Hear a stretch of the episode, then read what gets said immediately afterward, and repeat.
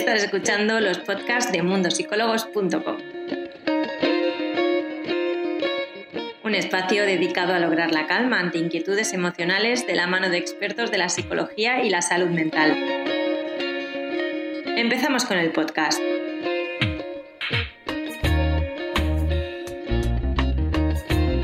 Bienvenidos a todos, yo soy Irene Muñoz, la Community Manager de Mundo Psicólogos. Hoy vamos a hablar, como os comentaba, con la psicóloga Sandra Machado sobre las drogas.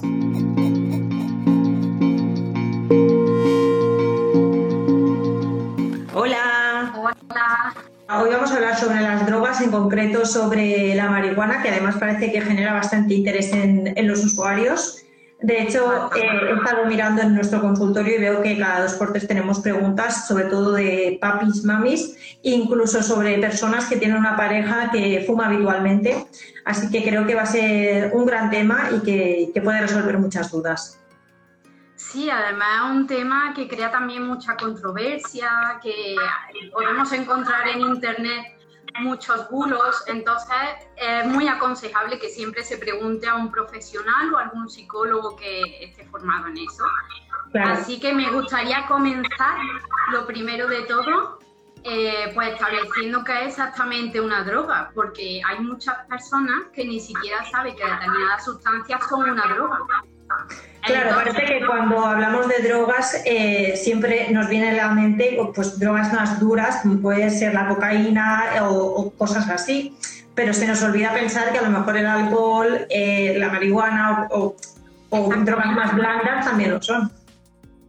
Exactamente, mira, una droga es una sustancia química que provoca cambios en el organismo, principalmente químicos. Entonces, eh, siendo esto, encontramos drogas, como has comentado, como las drogas legales, que es el tabaco, eh, la nicotina, ¿no? Eh, el alcohol, pero también nos encontramos con la cafeína, que es un estimulante, una droga reconocida.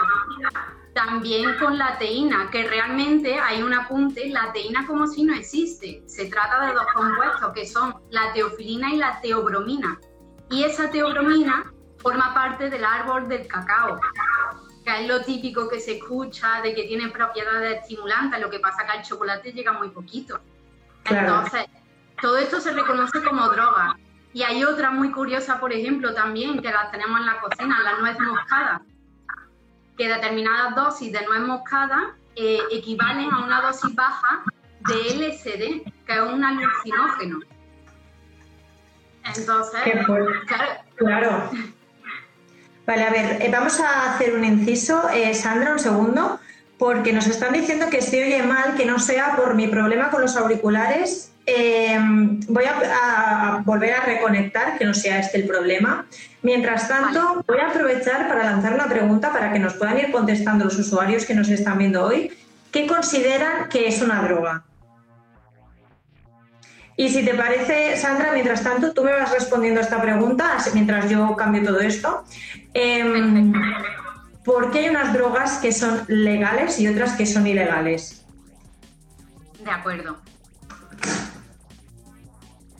Pues para pensar, bueno, espero que la gente vaya comentando a ver qué entiende qué es una droga y tal. Como habéis visto, hay muchísimos tipos de, de drogas y la diferencia entre las drogas legales y las que no son, pues principalmente también es por los efectos que producen.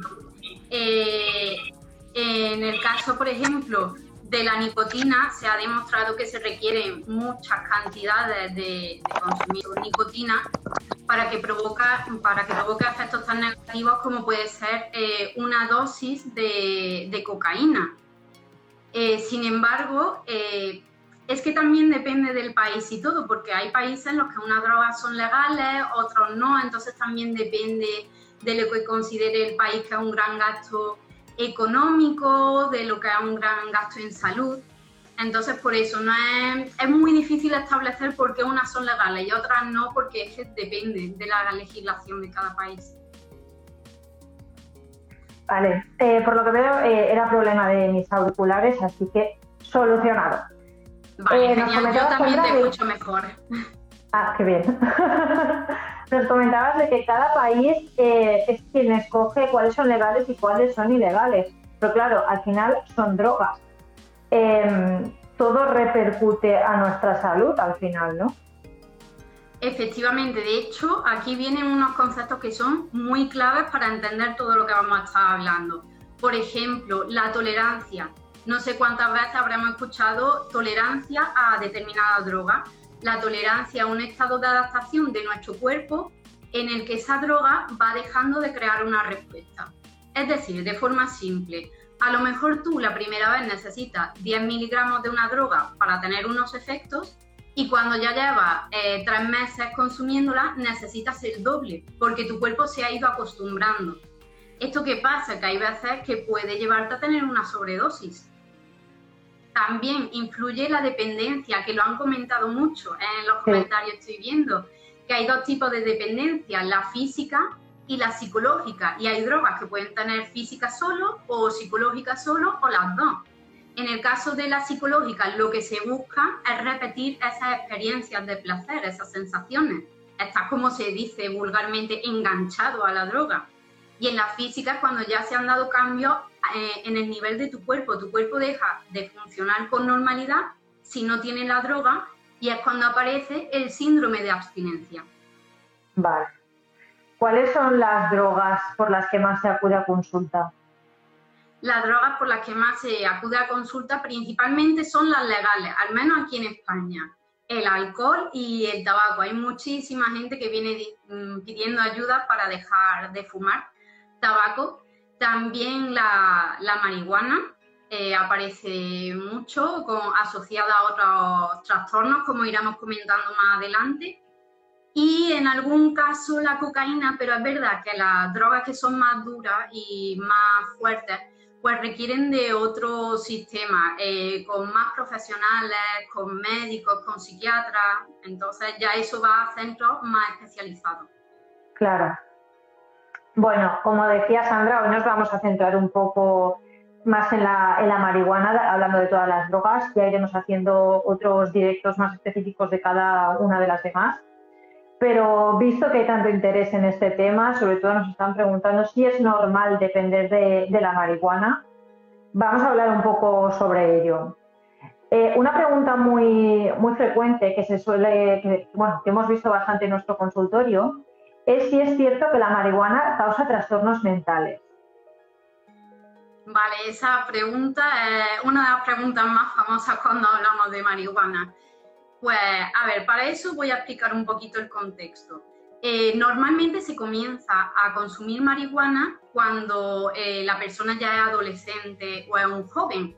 Estos consumidores se inician muchas veces simplemente de forma intermitente, los fines de semana o tal, y lo suelen dejar entre los 20 y los 30 años. Sin embargo, un 10% de esos consumidores terminan siendo consumidores diarios es decir, que diariamente están eh, pues, consumiéndola en forma de porros, de las diversas formas, las que hay.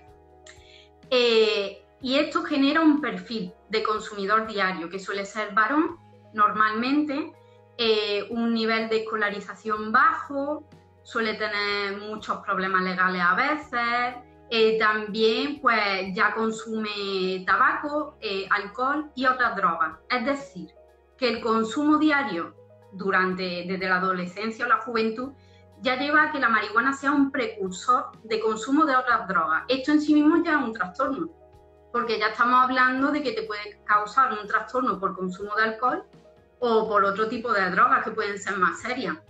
Claro.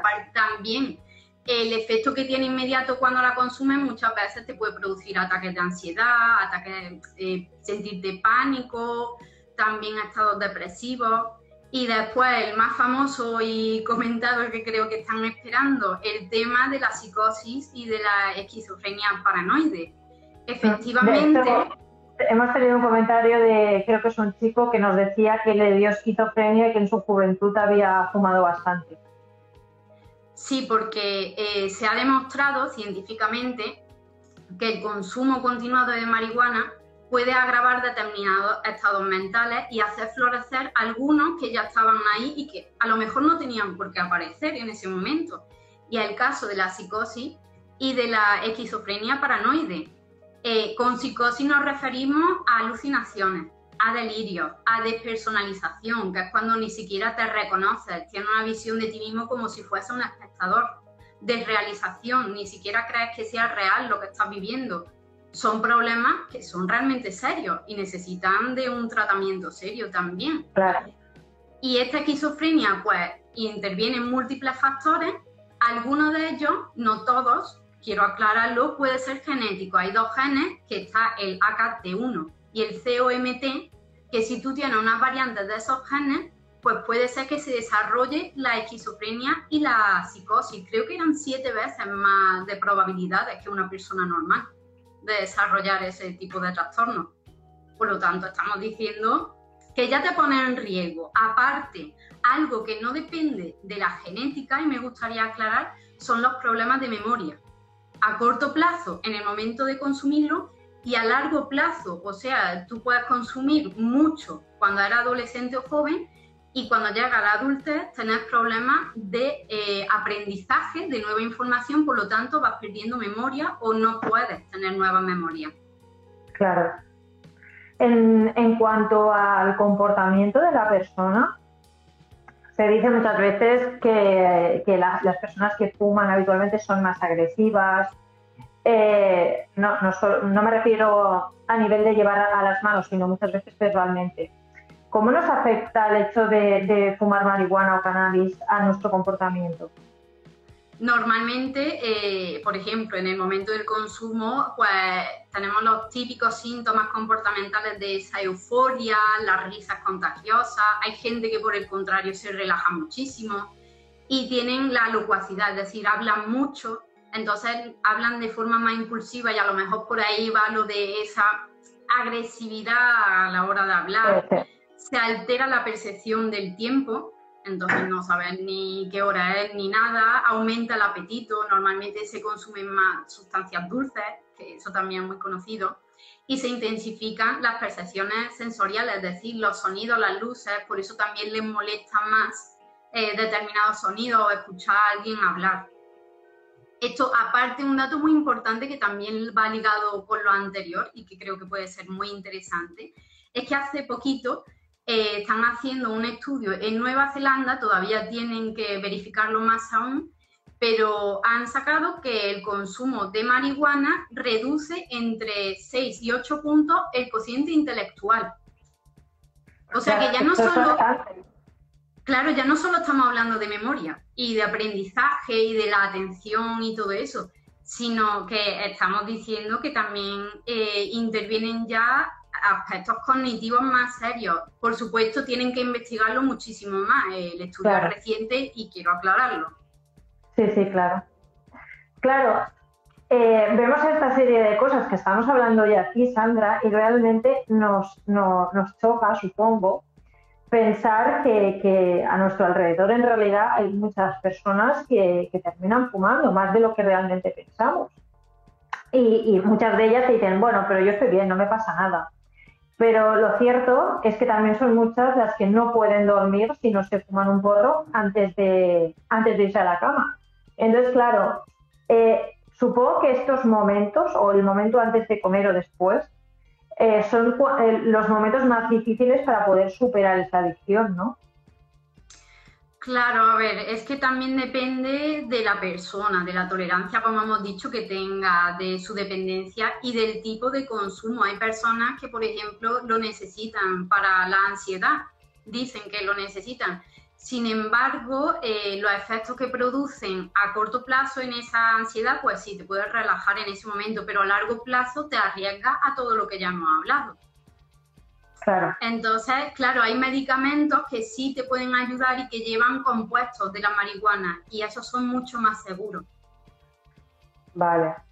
hace un momento estaba leyendo una duda que me parecía un poco curiosa porque nos preguntaban, vale, pero eh, ¿Hay alguna diferencia a nivel comportamental entre fumar marihuana índica o, sativa? Eh, prácticamente es casi lo mismo, realmente. Porque al final los componentes son los mismos de la planta, que tiene más de 60 componentes psicoactivos. Entonces, el THC, por ejemplo, que es el principal, se encuentra en, en esos tipos de marihuana de esa manera. Claro. En el caso de la marihuana medicinal, ¿por qué en este caso sí que se recomienda a ciertas personas que, les puede ser beneficiosa? Vale, esto es un tema también un poquito controvertido y es que resulta que hay determinadas enfermedades en las que está muy recomendada la marihuana. Por ejemplo, hay medicamentos que, que, contienen ciertos componentes de marihuana, pero ahí quiero hacer yo un inciso. Como he dicho, en la planta de la marihuana, la cannabis sativa, eh, hay más de 60 componentes psicoactivos. Uno de ellos es el THC, que es el principal, el que tiene más potencia. Ah. Eh, cuando se va a realizar, bueno, cuando se va a elaborar un medicamento, como por ejemplo puede ser la nabilona, que contiene THC, pues se utiliza THC o CBD, que es otro de los componentes. Pero estos componentes son aislados y purificados del resto de los componentes de la planta. Por lo tanto, estos medicamentos se utilizan para tratar a pacientes en quimioterapia por cáncer, para síntomas de pérdida de apetito y desnutrición en el SIDA, también para el dolor en la esclerosis múltiple, pero son beneficiosos y no tienen tantos perjuicios porque están aislados. No es lo mismo que si consumen toda la planta entera porque ahí ya están metiendo más de 60 componentes. Y por lo tanto, los efectos secundarios son peores que si realmente te tomas esa pastillita. Claro, entonces no es el hecho de decir, a mí me han recomendado que fume marihuana, pongamos el ejemplo, porque tengo cáncer, me compro una planta y me fumo eh, los cogollos que salgan, sino que voy a la farmacia con mi receta o al sitio que sea y me, me dan una que ya está, digamos, purificada. Claro. Sí, claro, vale. Claro, eh, cuando tú fumas esa, por ejemplo, en un, caso, en un caso de cáncer, tú fumas esa marihuana que puedes tener en tu casa y obviamente va a tener efectos beneficiosos para el dolor, para la náusea y todo eso, pero también va a tener los efectos negativos del resto de los componentes. Claro. En el caso de la marihuana convencional, por llamarlo de alguna manera, eh, ¿Cómo podemos dejarlo? Vale, esto depende del caso sobre todo, porque es verdad que hay personas que simplemente lo dejan y ya está, que van reduciendo poquito a poco la dosis, la cantidad, y como tampoco tienen tanta dependencia, pues con su fuerza de voluntad lo consiguen. Sin embargo, hay veces que se necesita terapia. Por ejemplo, la terapia cognitivo-conductual es muy recomendada en los casos eh, en los que la persona quiera dejarlo. Y hay otros casos que son más graves en los que ya no solo necesita terapia, sino que necesita también apoyo farmacológico con medicamentos como el bupropión, antidepresivos y benzodiazepina. Estamos hablando ya de algo más grande, entonces, dependiendo del caso, lo mejor que puede hacer la persona es consultar con un profesional. Y ya se va viendo si necesita, por ejemplo, hay terapia individual, hay terapias grupales que también son pues, muy beneficiosas porque conoces a más personas y te motiva para cambiar, que es lo principal, tener motivación realmente. E incluso terapias familiares. Bueno, claro, es que esto al final afecta a todas las familias. Me pareció súper curioso esto que acabas de comentar, Sandra, de que muchas veces necesitas apoyo farmacológico, pero claro, eh, este apoyo farmacológico en el fondo también son drogas. Precisamente, de hecho, las benzodiazepinas son uno de los grupos de las drogas depresoras del sistema nervioso, que también pueden llegar a provocar dependencia. O sea, eh, claro, para que nos hagamos una idea, yo quiero dejar una droga y para poder hacerlo me das otra droga que también me puede crear dependencia. Exactamente, por ejemplo. Es como, por ejemplo, el típico caso de los, eh, de los que consumen heroína o morfina y tienen que también consumir metadona para poder dejar la heroína. Entonces, al final estás sustituyendo una droga por otra. Pero lo que estás viendo ¿En qué momento lo dejas todo? Claro, eso es, requiere mucho tiempo, mucho control médico, vas viendo qué droga realmente te hace más daño porque ya a, veces se llega al punto de decir, voy a escoger la que menos daño me haga. Claro.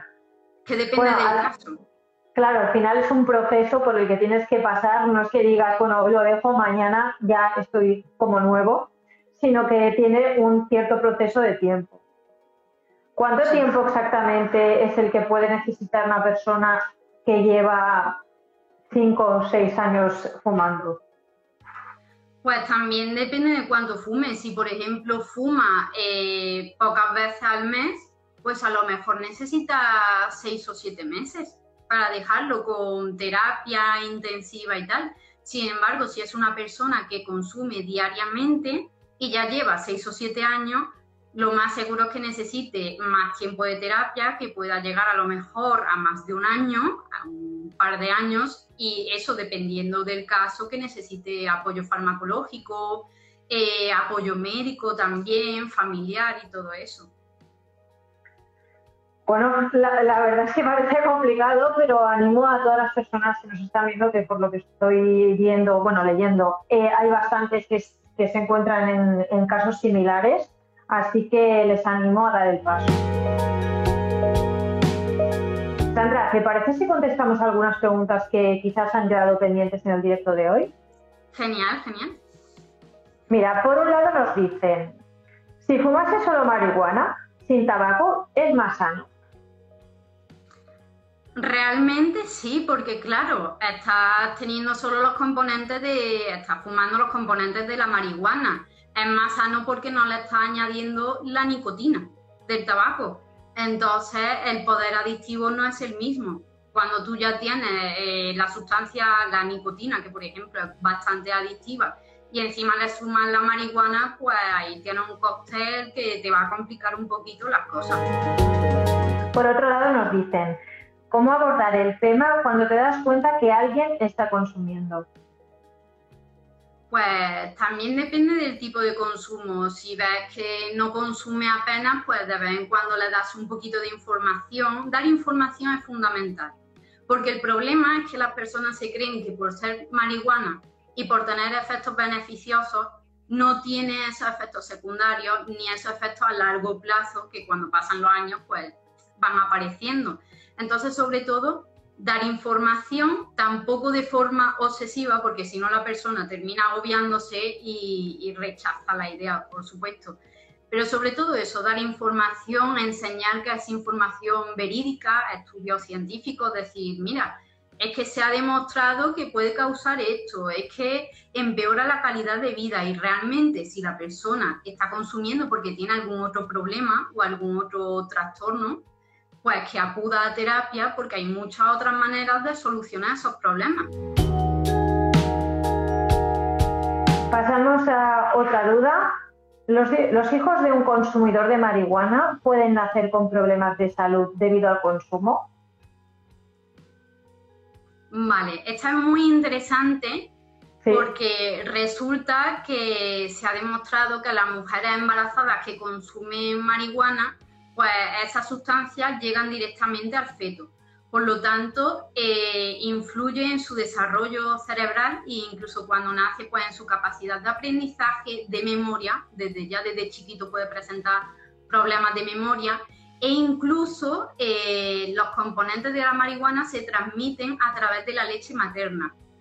O sea que no solo es cuando ya estás tú embarazada a fumar, ya puedes complicarle la vida al niño o a la niña, porque va a tener problemas eh, incluso de percepción del tiempo y de la atención, de muchas cosas, sino que incluso cuando están en la etapa esta, en la que tienen que tomar la leche materna, pues le afecta de la misma manera. Sí, la verdad es que hay, hay, que ir con bastante cuidado con estas cosas porque a veces no somos conscientes de todo esto y luego pues tiene consecuencias. Sí, si imaginamos que estamos hablando de que tiene estos efectos nocivos en una persona que es adulta, en un niño o en un embrión, pues terrible. Por otro lado nos dicen, ¿se considera nocivo fumarse un porro por la noche antes de ir a dormir para poder relajarse?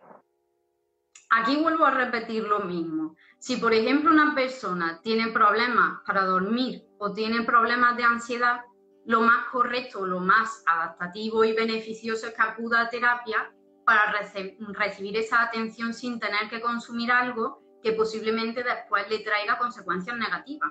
En ese momento posiblemente te resulte muy relajante y puedas dormir mejor. Pero tú no sabes dentro de 10 años qué tipo de problemas vas a tener, porque muchas veces también produce ansiedad.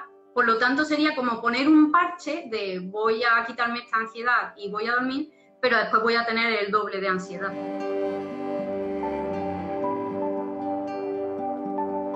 También nos dicen por aquí, por los comentarios, Sandra, eh, ¿se puede recuperar la memoria perdida por culpa del consumo de marihuana? Uf, eh, esa es una pregunta complicada y además es complicado, porque hasta qué punto una persona que ha perdido la memoria puede recuperarla realmente. Eso requiere mucho trabajo, por ejemplo, como si hablamos de una amnesia, ¿no? hay amnesia en las que se pueden recuperar recuerdos y se puede recuperar memoria y hay otros casos en los que se ha perdido por completo. Entonces depende mucho de las técnicas que se empleen, de la persona, del consumo. Podría decirte que sí y que no. Bueno, claro, supongo que depende al final de, de cada caso concreto. Venga, vamos a por la última pregunta ya. ¿Qué razones darle a los niños para que no fumen? Vale. Sobre todo esto, como he mencionado antes, información. Es bueno que los niños vayan aprendiendo estas cosas desde pequeñitos, que sepan que hay sustancias que son malas, igual que se les dice que el alcohol no es del todo bueno y que fumar está mal, pues con la marihuana pasa lo mismo, decirle, eh, puedes perder la memoria, puedes perder tus recuerdos más adelante, puedes tener problemas de atención o incluso puedes tener, eh, que este es un caso real, mm, accidentes de tráfico, porque en el momento en el que tú has consumido disminuye tu atención y tu capacidad de reacción. Por lo tanto, es más probable que tengas un accidente de tráfico. Un poquito explicado así, tampoco sin ponerlo muy catastrofista para no asustarles del todo. Pero sí, sí, que sean cosas verídicas. Pues sí. Pues Sandra, como siempre, un placer contar contigo y que has respondido a todas y cada, una de las preguntas que teníamos hoy. Espero verte muy pronto en, en otro directo. Igualmente, yo encantada. Feliz tarde. Feliz tarde. Hasta luego.